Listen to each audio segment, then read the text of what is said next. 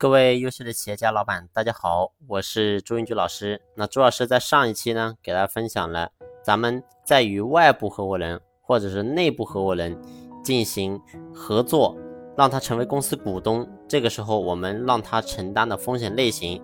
我说总共有三种类型，第一种呢叫做返本风险，第二种呢叫保本风险。那这两种风险呢，我在过去我已经跟大家分享过了。那今天呢，我给大家分享。最后一种风险类型叫做常规风险，那这种呢也是我们真正在操作股东合伙之间最常见的一种方式，叫常规风险。那为什么说它最常见呢？因为这一种来讲，对于老板来讲是最合理的。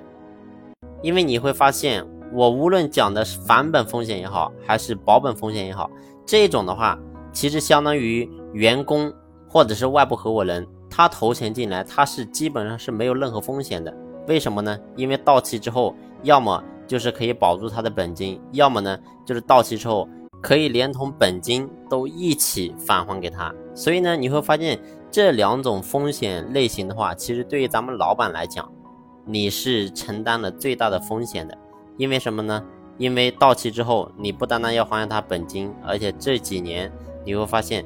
他是没有任何风险的，他还要从公司获取相应的分红，所以呢，这种是一般来讲，我们还是在常规的时候，我们还是少用。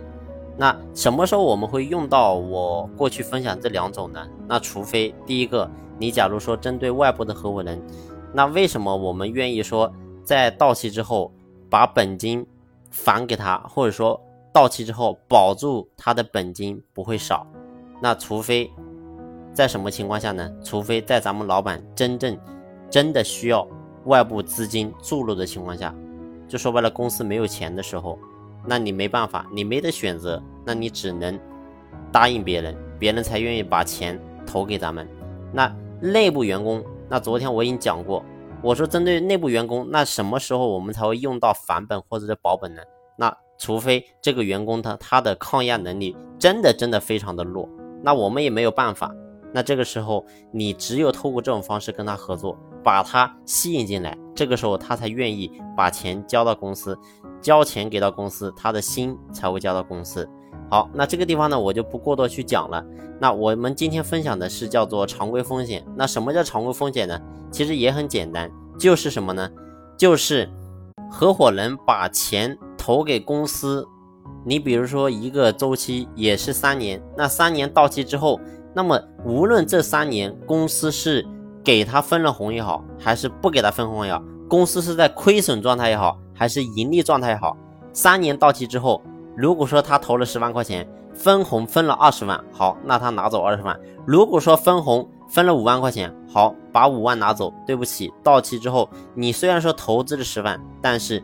不会再给他返还任何的资金，所以呢，这种叫做常规风险。你会发现这样的话呢，对于员工或者是外部的合伙人，对于投资人来讲，他的风险是比较大的。但是呢，风险大意味着什么？意味着他的动力也会比较足。所以呢，这是我们日常操作当中最常见的一种方式，叫做常规风险。所以呢，我还是非常建议大家真正在操作这种。风险类型的时候，还是更多的选择常规风险去跟合伙人进行合作。那这样的话呢，可以保证他的动力最大化，同时呢，也能够保证我们作为老板，你的风险不会这么大。好了，今天的分享呢，就分享到这里，感谢你的用心聆听，谢谢。